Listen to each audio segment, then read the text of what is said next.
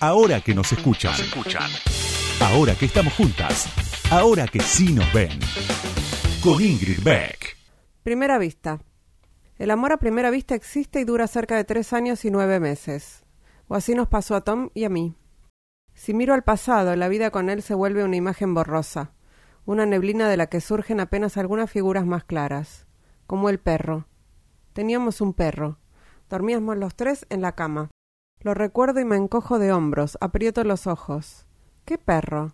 Ya no hay perro. Murió hace tres años, de cáncer. Fue idea mía la eutanasia, para que no sufriera. Tuve un Tom y lo abrazaba desnuda. Le decía en una voz pequeña que nunca había sido tan feliz. Please, don't ever leave me. Nunca. You promise? Lo juro. Lo último que me dijo cuando volví a verlo hace tres años fue que me odiaba pero lo amé de verdad, aunque él me amó más. Nunca quiero hablar de él. Pero escribir no es lo mismo que hablar, y para contar todo lo que tengo que contar, tengo que contar cómo lo conocí, es decir, la historia de por qué me llamo Carmen y cómo me inicié en el negocio de bailar sin ropa. Así arranca Carmen, cómo me inicié en el negocio de bailar sin ropa, de Romina Pistolas, que editó Cuneta hace muy poquito aquí en la Argentina. Ahora que nos escuchan, una marea verde de sonido. Con Ingrid Beck.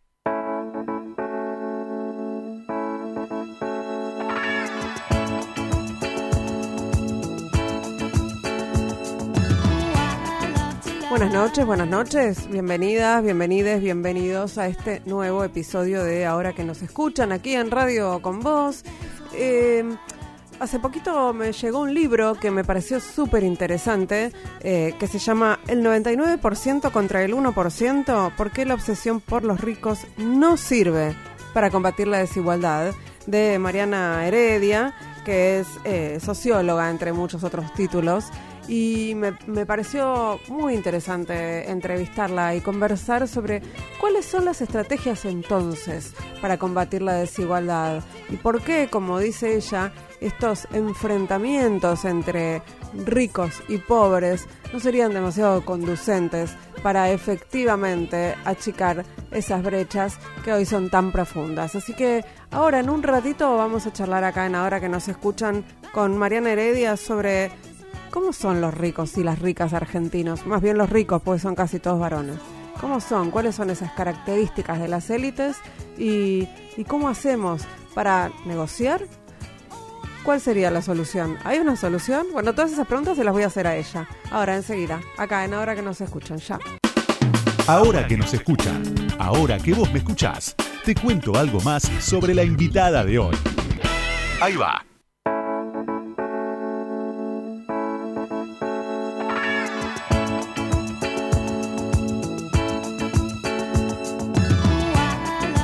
Mariana Heredia es licenciada en Sociología por la Universidad de Buenos Aires, es magíster y doctora en Sociología en la École de Haute Étude de París, es investigadora independiente del CONICET en el IDAES, que es el Instituto de la Universidad Nacional de San Martín, donde también dirige la maestría en Sociología Económica. Es profesora del IDAES UNSAM, de la UBA y de la Universidad de San Andrés y aunque cada año se promete dosificar los cursos para poder escribir, el encuentro con los alumnos y las alumnas se le terminó volviendo un placer medio adictivo. Es especialista en sociología de las élites y socióloga histórica de la Argentina reciente, y sociología histórica, perdón, de la Argentina reciente. Trabaja sobre las desigualdades sociales y el poder con una mirada histórica.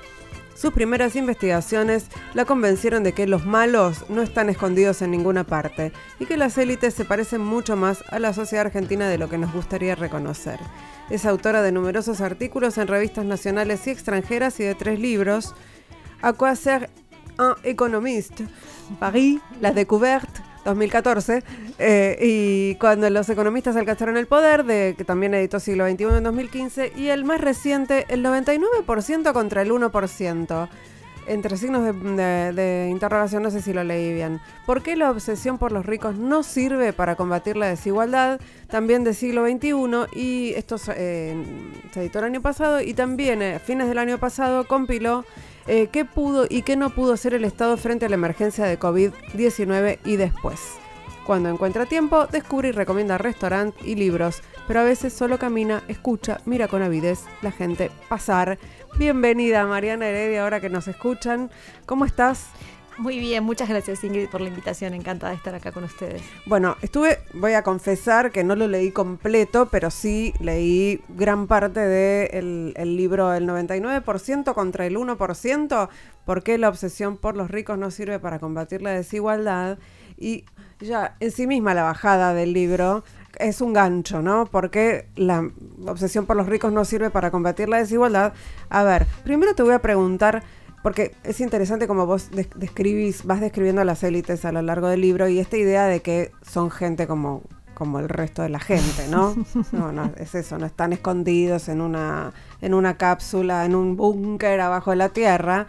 Y, vos haces una descripción que, que tiene que ver con esto, ¿no? Y algo de lo argentino de estas élites, y es que no muchas personas del poder que manejan poder se reconocen eh, como parte de la élite. Exacto, porque esa obsesión tiene como dos vertientes, ¿no? El deslumbramiento que está en las revistas de celebrities y en quienes miran a los ricos y famosos con admiración y quieren copiarse sus vestidos, ¿no? Y, sus formas de, vivir. Y por otro lado, la crítica descarnada de la gente que es sensible socialmente o que se, se adscribe más bien a, a, las izquierdas o al peronismo, que ve ahí a los grandes culpables de todos los males del país. Eh, y, eso está lleno de fantasías, de un lado y del otro. Entonces, este, que es un libro de una socióloga que se tomó varios años para entrevistarlos y para mirar las estadísticas que tenemos para, para conocerlos, era un intento de una, de una mirada eh, en todo caso, fundada empíricamente sobre, sobre ese mundo. Y una de las cosas que a mí más me sorprendió cuando los entrevistaba en las fiestas, en los altos hoteles, en los ah, despachos de las corporaciones de Puerto Madero, en los ministerios nacionales, es que nadie se sentía parte de las élites argentinas. ¿Por qué? Probablemente porque es estigmatizante en Argentina mm. ser parte de la élite, ¿no? Es, es, casi sinónimo de garca, como me decían muchos de ellos. Algunos critican más a los ricos, otros critican más a los políticos, pero en todo caso está esta idea de que el país fracasó por sus élites, ¿no? Entonces, esa clase dirigente que no este, que no colabora. Que no estuvo a la altura, ¿no? De, de, las últimas, últimas décadas del país. Entonces, por un lado está eso, está esta distancia con, con un término que, estigmatiza. Por otro está el hecho de que este país es mucho más poroso de lo que se reconoce. Digo, si bien hay herederos de la oligarquía, herederos de la, burguesía nacional, ¿no? Gente que, que durante eh, distintas generaciones eh, formó parte del mundo del poder y de la riqueza, también hay muchos que llegan en distintas oleadas a ocupar posiciones de privilegio o en todo caso eh, donde se concentran muchas ventajas. Entonces está por un lado esa idea de que, pero yo me lo gané trabajando, ¿no? O sea, yo soy el primero que llega a estas posiciones y además me creo una buena persona. Y hay alguien, en algún lugar también hay un imaginario muy fálico, ¿no? De qué es el poder y la riqueza. La idea de que hay alguien que en alguna parte lo concentra todo y tiene la manija absoluta que maneja este mundo, que hace que entonces casi nadie se sienta parte de esa cúspide ¿no? más distinguida. Entonces había algo del libro que era una apuesta por intentar describir, aún en contra de esas autopercepciones, a quienes ocupan las posiciones más aventajadas en el universo de la economía, de la sociedad y de la política en la Argentina contemporánea. Vos decís además, em, yo no soy socióloga, pero decís algo así como las categorías oligarquía, burguesía, ya medio que no sirven para analizar eh, la desigualdad, no sirven para pensar en esas clases dominantes o cómo las llamamos. Claro, quienes nos escuchan por ahí piensan en la manera en que el INDEC difunde datos sobre la pobreza, sobre la informalidad del trabajo, ¿no? sobre la cantidad de gente que vive en, barrios de emergencia. Tenemos conciencia de que hoy los sectores populares ya no son los mismos que los trabajadores peronistas de los años 50, ¿no? que vivieron una precarización, un empobrecimiento en los últimos años notable. Pero pareciera que el capital, que las familias ricas y poderosas siguen iguales a, sí mismas. Como si no hubiera cambiado la forma de hacer negocios con la financiarización, como si no hubiera cambiado la forma de producir riqueza con las nuevas tecnologías que permiten ahorrar mano de obra, como si no hubieran cambiado los, eh, las actividades con, con, con la globalización y con el ascenso de China. Entonces un poco la propuesta del libro es actualizar cómo pensamos el capital, el bienestar y el poder en este mundo de hoy, dejando de eh, apelar un poco poco al, costumbrismo de las novelas del siglo XIX y mirando un poco más, bueno, dónde están los fierros, dónde está el dinero, dónde están los recursos y el modo en que se movilizan y articulan, ¿no? Con las mayorías en el mundo contemporáneo. Yo pensaba en esta discusión que hubo hace un tiempo sobre eh, el trabajo genuino, ¿no? El empleo, esta idea que suena un poco vieja a la luz de lo que se ve, que es que en realidad las personas más empobrecidas son las personas que no, eh, que trabajan, pero su trabajo es absolutamente informal, o sea, la gente que vive en la informalidad, y eso no es, parece considerado un trabajo para el Estado, eh, y por otro lado, ¿quiénes emplean, no? O sea, ¿Quiénes dan empleo realmente eh, en, condiciones de formalidad, pagando las cargas sociales y todo eso en la Argentina? Son cada vez menos. Vos decís en un momento, bueno, los más pobres y los más ricos no se sientan a la mesa de negociaciones. O sea, quedan afuera de, de esa mesa, ¿no? Claro, claro, está cierta ilusión un poco heredera del peronismo o de la izquierda del siglo XIX, de creer que el gran enfrentamiento es entre capital y trabajo. Y entonces si hay masas de trabajadores movilizados negociando en paritaria sus salarios, eso va a lograr llevarnos a una sociedad más igualitaria. Ahora, tal cual como decía Ingrid, cuando uno mira a los trabajadores se da cuenta que los más pobres no están en relación de dependencia, no están formalizados, no, tienen la posibilidad. Ya quisieran la paritaria de los camioneros, exacto, pero no, claro. Exacto. Y por otro lado, cuando uno mira a los empleadores, se da cuenta de que existe en el podio de los ricos argentinos un Alfredo Coto, que tiene muchos trabajadores, un Miguel Brown, que también los tiene vinculados al, al, a los supermercados, digamos, a la distribución minorista, pero son la minoría. La mayor parte de los ricos argentinos no, ni siquiera son empresarios. Y si lo son, ni siquiera contratan grandes plantillas de mano de obra. Y, muchos además no tienen la plata acá. Y muchos. Esa sí es una característica de la Argentina y América Latina. No necesariamente que los ricos sean muy ricos o que, los, o que sean muy numerosos o que hayan ganado mucho en los últimos años. Eso es un fenómeno que se ve más en los Estados Unidos o en China. En la Argentina y en América Latina en general seguimos teniendo una proporción de ricos irrelevante, digamos. El gran problema es que en el caso de la Argentina, sus capitales están ubicados en el extranjero y muchos de ellos no están declarados en el fisco. Entonces, cuando uno importa eh, las, recetas que propone, por ejemplo, Tomás Piketty, muy bien para Estados Unidos y Francia, que es elevarle los impuestos a los ricos, tiene que tener cuidado, porque acá gran parte de esa riqueza ni está en el país ni está declarada. No, y termina, digamos, y termina en todo caso perjudicando, entre comillas, a quienes sí tienen la plata en el país, que son quienes finalmente eh, están comprometidos, sería con... Sí, como dicen los tributaristas, ¿no? Las, las leyes eh, tributarias saben salen a pescar siempre en la misma pecera. Segundo bloque de ahora que nos escuchan, estamos charlando con Mariana Heredia, que es socióloga, que trabaja y estudia las élites eh, en la Argentina eh, y que, bueno, tiene algunas ideas respecto de qué, qué pasa hoy con esas élites, hoy ayer y, en el futuro, eh, y, por lo tanto qué pasa con el otro 99%. Y pensaba cómo, cómo aparece, eh, porque mi, mi, impresión, esto no es tampoco, no es producto de ningún estudio científico, es que sí hay algo que caracteriza a muchas, muchos y muchas representantes de las clases altas, muchos en general, porque son casi todos chabones, y es eh, la idea de meritocracia. ¿No? Eso por ahí me parece que sí es una posible distinción entre algunos sectores y otros, porque los sectores populares saben que no por mucho trabajar y luchar y todo eso van a llegar a ser ricos y muchos ricos tienen la, eh, esta idea de que bueno, ellos pelearon, lucharon y llegaron a ese lugar solo por su mérito. Sí, a la vez te diría que una de las cosas que a mí me sorprendió entrevistándolas es que mm, tienen bastante conciencia de que se les abrieron ciertas oportunidades que supieron aprovechar. Mm. Digo, a muchos les incomoda saber que más allá del esfuerzo que pusieron en construir sus empresas o en participar de, un grupo político, fue una situación azarosa la que les permitió eh, dar el salto. Mm. Algunas de esas tienen que ver con las coyunturas del país, y otras tienen que ver, yo digo, con algo que muy pocas veces se tematiza lo suficiente, me parece, que son los contactos. Mm. Que es que en América Latina, que está compuesta por sociedades más pequeñas, que en la Argentina, donde todo se tiende a concentrar en el área metropolitana de Buenos Aires, donde la economía es tan opaca ¿no? Eh, y la política tan sujeta a los vaivenes sin partidos o organizaciones fuertes, muchas veces es de quién sos amigo lo que va a depender tus saltos y tus grandes caídas, ¿no? Entonces, me parece que hay veces que cuando le criticamos a, los ricos que, que, se consideren meritocráticos, eh, nos estamos comprando más un discurso de los medios que los defienden. Mm. que de la, manera en que cada uno de ellos reconstruye su propia trayectoria.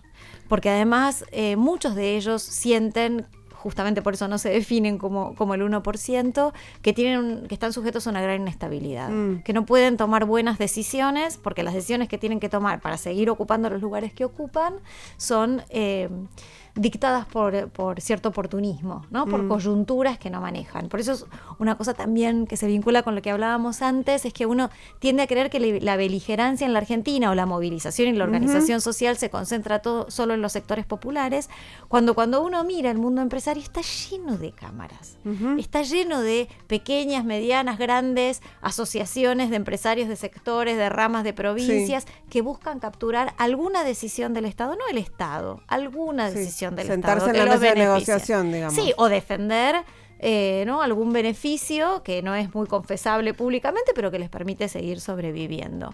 Entonces yo diría, no necesariamente es el mérito lo que reivindican. De hecho, eh, hay un libro famoso de un sociólogo francés que se llama Pierre Bourdieu, que trabajó las élites en la década de los 70 en su país, que se llamaba La Distinción.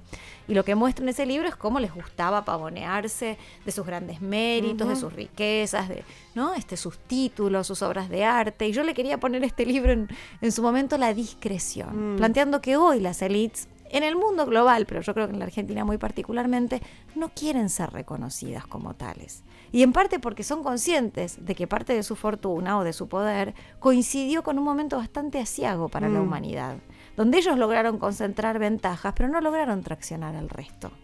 Vos decís que no es por ocultar lo que tienen y que nadie, que, sino eh, por una cuestión de eh, esto, de, discreción en relación con eh, lo que no tienen los demás. Con las mayorías, ¿no? Ahí hay algo que caracteriza muy claramente a las clases altas en relación con los sectores populares es que mientras los sectores populares son objeto de un escrutinio por momentos mm. obsceno sobre qué hacen con la plata, ¿no? Este, cómo viven la juventud, claro, ¿no? una especie de eh, obsesión terminológica, que si planero, que si villero, que si trabajador de la economía social y todo con una connotación muy negativa y con las cámaras casi siguiéndolos al interior de, sus casas y haciendo eh, un espectáculo ¿no? de sus privaciones, los más ricos pueden ser eh, mucho más controladores de aquello que muestran o no. Eso es un problema para quienes hacemos investigación, porque claro, lo que muestran en las revistas, lo que muestran en las entrevistas es lo que ellos quieren decir de sí mismos. En cambio, son mucho más celosos, ahí está ¿no? el caso de María Marta García Belsunce, ¿no? Cómo le pagan al servicio de salud que llega para que discretamente firme un papelito y que diga que fue una muerte accidental, ¿no? Así como, como revela de manera muy escandalosa ese, ese caso, está lleno de historias, ¿no? Este, con la policía, con los jueces, con los periodistas, cómo pueden pagar silencio, ¿no? Eh, y en todo caso dejar ver su poder y su riqueza solo cuando les conviene que eso sea visto. Bueno, también hay ahí una, un vínculo directo entre las élites y los dueños de los medios de comunicación, ¿no? Que no, si no sería imposible eh, esto, tener discreción. Exacto, porque parte de la tesis del libro fuerte es que el tema no es como subraya Piketty exclusivamente, el volumen de la riqueza, que es importante, sino también qué puede comprar la riqueza en cada caso. Mm. Y el problema en América Latina es menos el volumen del capital de los ricos que todo lo que pueden comprar. Pueden comprar medios, pueden comprar eh, representantes políticos, pueden comprar jueces, pueden comprar periodistas, pueden comprar una discrecionalidad que con instituciones más fuertes no estarían a la venta. Eh, estamos hablando con Mariana Heredia, que es socióloga, que estudia eh, las élites, eh, y, también hay algo de, de, la sociedad argentina, me parece, y de América Latina, o de los progresismos, de romantizar la pobreza, ¿no? De que, así como esto, eh, que no sirve para, para el análisis ni para las soluciones, pensar que todos los ricos son malos, que todos los pobres son buenos. Cualquiera que haya leído ¿no? Dostoyevsky, eh, Crimen y Castigo, sabe que las personas que viven privaciones están expuestas a decisiones tremendas sobre su propia vida, sobre la de sus hijos, eh, que el hambre lleva a situaciones dramáticas, ¿no? Y que no nos podemos contentar con romantizar a los pobres y reírnos de los ricos. Yo creo que hay algo del espectáculo que llega a que todo se agote ahí, ¿no? Que el 99% es bueno, el 1% es malo, es romántico y positivo pasar privaciones, es condenable y escandaloso que se acumule la riqueza. El tema es, ¿qué hacemos con eso? ¿Qué hacemos con eso? O sea, no alcanza con escandalizarse, no alcanza con el espectáculo. El tema es comprender cuáles son los mecanismos, más allá de las personas, las personas son reemplazables, cuáles son los mecanismos para actuar sobre esos mecanismos y poder construir una sociedad mejor. ¿Y, cómo, cómo sería esa mesa posible? Digo, ¿qué hacemos? Nos sentamos, digamos, desde el, desde el progresismo hay que sentarse a negociar con, estoy hablando eh, eh, metafóricamente, no estoy hablando de sentarme yo en una mesa, ¿no? Pero digo, desde quienes construimos las narrativas del progresismo, quienes nos creemos que vamos por ahí, ¿qué hacemos? ¿Negociamos con esta idea que, de, digamos, de los ricos? O sea, cambiar nuestra idea sobre quiénes son eh, sirve para algo. Es que en realidad la idea de ricos o de 1% hace creer que hay solo un problema, que hay solo un grupo de beneficiados y solo hay un problema. Cuando lo que plantea el libro es que hay al menos tres grandes problemas que merecen ser distinguidos y atacados cada uno de ellos en su especificidad. Una cosa es si hablamos de capital, y si hablamos de capital, la escala ya no es el Estado-Nación, es el mundo. El capital hoy fluye de una manera ¿no? Este, mucho más facilitada por las nuevas tecnologías, por las finanzas. Entonces ahí no es hablar de ricos argentinos, es hablar de cómo hacemos para arraigar las inversiones en actividades que generen trabajo, ¿no? que generen una riqueza que arraigue y traccione al resto de la sociedad. Y ahí cómo combatimos un capitalismo en la Argentina que tiende justamente a premiar lo contrario. Actividades ¿no? este, predatorias, actividades, digamos, cortoplacistas, eh, la externalización de, de los activos. Entonces hay ahí un montón de cosas que se pueden hacer, pero menos pensando en relación con los capitalistas argentinos que con el capital en un mundo globalizado. Perdón, te interrumpo solo para decir que también en el libro vos decís, bueno, eh, dejemos de pensar que, nos, que hay otra opción o que la Argentina es una opción distinta de, al capitalismo. Este es un país capitalista. Bueno, nada, asumámoslo. Sí, sobre todo además, ¿qué es el comunismo en el mundo hoy de hoy? ¿Es China? ¿Es Rusia? ¿No? Es, digo, también me parece que hay un gran desafío para la izquierda, que es pensar qué es la revolución social o en todo caso qué es la construcción de una sociedad más igualitaria en este mundo que vivimos con estas características, ¿no? que es lo que incitaban a hacer los padres fundadores de, la teoría crítica, el, marxismo, el socialismo, el peronismo, los movimientos sociales en sus momentos más eh, más creativos. Entonces, un problema es el uh, capital. Otro problema es el bienestar y es quienes acumulan las mejores casas, los mejores colegios, los mejores este, sistemas de salud, los mejores contactos. Entonces ahí hay otro programa, digamos, de políticas públicas posibles que es neutralizar la capacidad de la riqueza de comprar cosas. ¿no? que los chicos puedan ir a las mejores escuelas por sus talentos, que la gente pueda acceder a la justicia porque hay efectivamente un sistema judicial que respalda la búsqueda de pruebas y la sanción de, los culpables, que hay una ciudad que permite que la gente circule y obtenga, ¿no? según sus talentos, sus necesidades, su vocación, eh, distintas posiciones. Entonces ahí hay una segunda dimensión que tiene que ver con la organización de las ciudades, con cómo se distribuyen bienes y servicios y cómo podemos desmercantilizarlos o en todo caso neutralizar el poder de la riqueza en las condiciones de vida de los argentinos.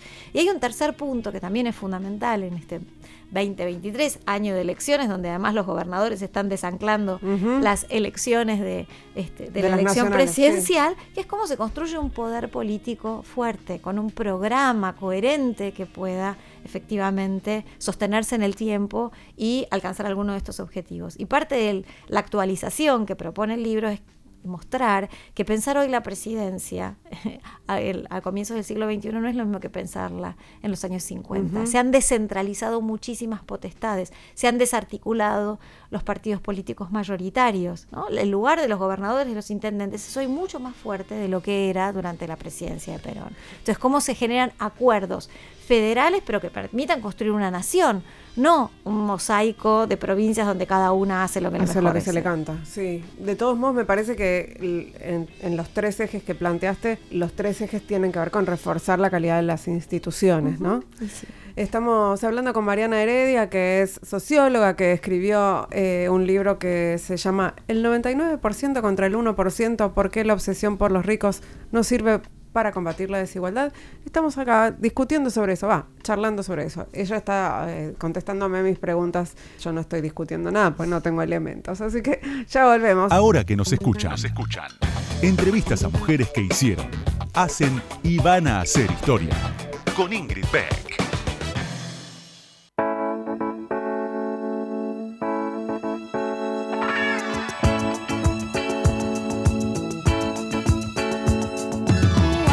Tercer bloque de ahora que nos escuchan, estamos charlando con Mariana Heredia, estamos hablando de la desigualdad, de las causas de la desigualdad, de ricos, de pobres, eh, y, te voy a hacer una pregunta bien, bien pavota.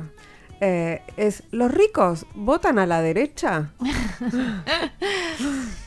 ¿Es lineal? Una de las cosas difíciles hoy de, reconstruir conductas electorales es que el mosaico político nacional está muy fracturado. Mm. Entonces, eh, hay digamos, una referencia, si se quiere, en términos de centro-izquierda, centro-derecha a nivel nacional, pero a nivel provincial y de las intendencias hay una gran reproducción a veces de quienes ocupan esos puestos durante muchos mandatos, ¿no? Y que hay veces que se alinean, ¿no? Eh, en un sentido y a veces en otro. O sea, hoy eh, los partidos nacionales son una federación de partidos provinciales que funcionan de manera bastante, bastante autónoma, defendiendo su territorio eh, antes que nada. Em, yo diría que la definición de izquierda y derecha hoy está más complicada, ¿no? Em, en gran medida eh, porque porque se dio primero la caída del, muro de Berlín, porque este, después se dio em, el agotamiento de estos procesos de renovación que se dieron en América Latina con la nueva, con la nueva izquierda y la dificultad hoy de, replicar un boom de los commodities que, que traccione eh, a las mayorías, em, porque además en la Argentina en particular eh, las restricciones fiscales y el acuerdo con el fondo le marca mucho la agenda a cualquier gobierno, sea cual sea eh, la orientación con la, que, con la que es elegido. Y eso se expresa también en los votantes. ¿no? yo diría que hay votantes que por ahí votan al, al, frente de todos suponiendo que el peronismo es un partido de orden, que más allá de sus componentes diversos, eh, ha sido el peronismo el que ha logrado darle a la Argentina décadas más largas de estabilidad y de prosperidad, incluyendo de prosperidad para los más los más ricos. Entonces, dentro, digamos, del oficialismo actual, hay quienes creen que solo el peronismo puede garantizar un ajuste eficaz.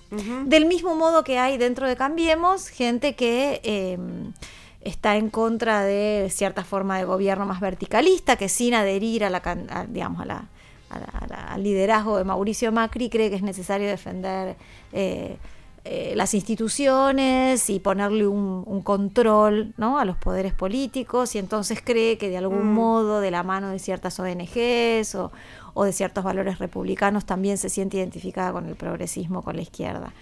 Uno podría decir, en términos generales, las lecturas dirían que eh, el Frente de Todos es más bien centro-izquierda y este Cambiemos es más bien de centro-derecha, pero yo diría que tanto en términos federales ¿no? como en términos de las identidades que generan, la cosa es un poco, un poco más compleja. Y que el problema, me parece a mí, para, para que los intelectuales, los científicos, los periodistas, es cómo armamos una agenda mm. ¿no? Eh, en función de ciertos objetivos o cómo podemos alertar de ciertas consecuencias de ciertas políticas, como para aportar al debate público más allá de la, de la grieta, más allá de la fractura coyuntural y de quienes... Eh, quienes la personalicen, ¿no? Me parece que lo que falta en la Argentina son programas. Ahí yo suelo citar al padre de, de Sturzenegger, Adolfo Sturzenegger, que cuando lo entrevisté para el libro anterior decía, la Argentina es un capitalismo sin mercado y un socialismo sin plan. Hmm. ¿no? En el sentido de eh, quienes son más de centro derecha no terminan de reconocer que lo que predominan son muchas veces los monopolios, ¿no? son muchas veces posiciones de mercado que permiten que algunas empresas en detrimento de otras eludan la competencia y concentren grandes beneficios. Entonces ahí digamos, me parece que eh, quienes se identifican con esa posición tienen un trabajo para hacer, y por otro lado, quienes se identifican con versiones más de centro izquierda no han sabido construir estados fuertes, fiscal e eh, institucionalmente fuertes, que son de última los grandes mecanismos que tienen las sociedades actuales para ponerle un freno ¿no? a los más poderosos, a los más ricos. Eh, mm, pensaban que estamos hablando todo el tiempo de los ricos y yo ya, lo dijimos un par de veces, hablamos en masculino porque la mayoría, si no todos, son varones. ¿Qué es esta marca de género de, sí, de lo que decís fue para nosotros una gran sorpresa cuando con Ana Castellani y, y, Paula Canelo empezamos a hacer una base de estudios sobre las élites económicas y políticas del país. El 98% de quienes ocupan las principales posiciones en la economía y la política en la Argentina de las últimas décadas son varones. Eh, te diría que hay un pequeño matiz, pero realmente es muy pequeño, por un lado en el mundo de la política por las cuotas que se dieron, primero en el Parlamento y de algún modo fuimos llegando las mujeres a, posiciones dentro de, los ejecutivos, tanto con los equipos como, como en la dirección. Y paradójicamente me resultó muy interesante eso cuando miraba yo el censo. Las empresas más grandes son muchas veces las que contratan mujeres en posiciones gerenciales, porque son las que premian más eh, los estudios, mm. ¿no? Eh, las, construcciones de carrera, digamos, más comprometidas. En cambio, las pymes siguen siendo mucho más masculinas. Claro que en educación o en belleza, digo, en esas áreas tenés más mujeres, pero son áreas más típicamente feminizadas. Pero cuando uno mira los grandes números, las pequeñas y medianas em, empresas siguen siendo comandadas por varones, mientras que eh, las más grandes pueden llegar a, contratar ejecutivas mujeres, ¿no? Y en el, en el mundo de la riqueza también eso es muy notable. Hay algunas mujeres en el podio de Forbes, pero son herederas, digamos, ¿no? Son hijas o esposas de quienes han amasado grandes fortunas. Con lo cual hay algo de la riqueza y el poder que sigue siendo un juego de varones. Y hay un techo ahí que es imposible de, atravesar, evidentemente, para las mujeres, digo, para llegar a, esos, a, esas, a esas posiciones sin haber sido herederas. Eh, y, pensaba en, algo que viene surgiendo. Yo hago, hago unas cápsulas audiovisuales que llaman lideresas, en donde entrevisto a mujeres que forman parte, si no de ese 2%, bueno, están cerca, ¿no? Ocupan puestos gerenciales o son dueñas de, grandes empresas.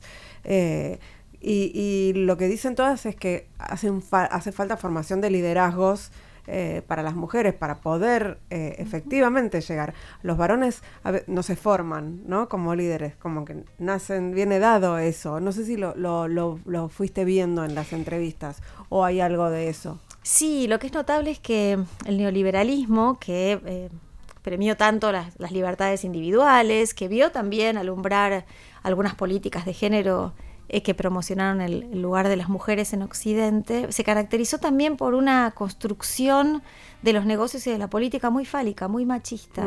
Yo creo que ese es un gran desafío para el movimiento de mujeres, pensar formas de la economía, del bienestar, de la política diferentes, porque también lo que se observa, y incluso los grandes hombres de negocios o, los grandes dirigentes políticos eh, lo lo reconocen, es que las mujeres tienen otra forma de construcción, más colaborativa, ¿no? Este, menos, eh, menos ególatra. ¿No? Y, digo, me parece que eso puede también ser parte de la, de la tematización de la riqueza y el poder para el futuro, ¿no? Es como construir una sociedad donde las mujeres contribuyan no solo a ocupar posiciones, sino a transformar el modo en que se definen y se ejercen esas posiciones. Bueno, es que hay evidencia además de que eh, en directorios, con directorios más diversos hay mejores rendimientos. Digo, además ganan más plata, no es una cuestión de derechos eh, solamente. Sí, además que es una tendencia que según qué datos uno observe, está muy clara, ¿no? Hay cada vez más mujeres que se gradúan en relación con los varones, ¿no? Este, eh, como me parece que hay ahí alguna, alguna información que permite eh, ser optimista. Eh, Mariana, ¿qué hacemos entonces? vuelvo como, como a la reflexión anterior. Es, es una. El libro de alguna manera es una invitación a negociar con la idea de, con, digamos, a, desprejuiciarnos, ¿no? Con respecto a alguna, algún, a, esta idea maniquea de los buenos, los malos, los ricos, los pobres, quiénes son más ricos, quiénes son más pobres. Por un lado, el libro eh, reconoce la necesidad de pensar las desigualdades de manera relacional. No podemos seguir pensando a la pobreza mirando solo a los pobres. Hay que mirar cómo se construye, se distribuye, ¿no? se realiza la riqueza de una manera que incluya a, las clases bajas, medias y altas. Entonces ese es un primer movimiento del libro poniendo el foco sobre... Em, los estratos superiores. La segunda cuestión es, todos somos el rico y el pobre de alguien. Entonces Mm. hay que comprender cuáles son esos mecanismos y qué lugar ocupa cada uno eh, en ese engranaje para ver cómo se lo puede transformar. Entonces yo diría, menos melodrama, menos escándalo, más acciones sostenidas en el tiempo. Es eso lo que ha permitido revertir las desigualdades según lo que indica la historia. Luchas, pero luchas ancladas en diagnósticos actualizados y en políticas que se sostienen en el tiempo.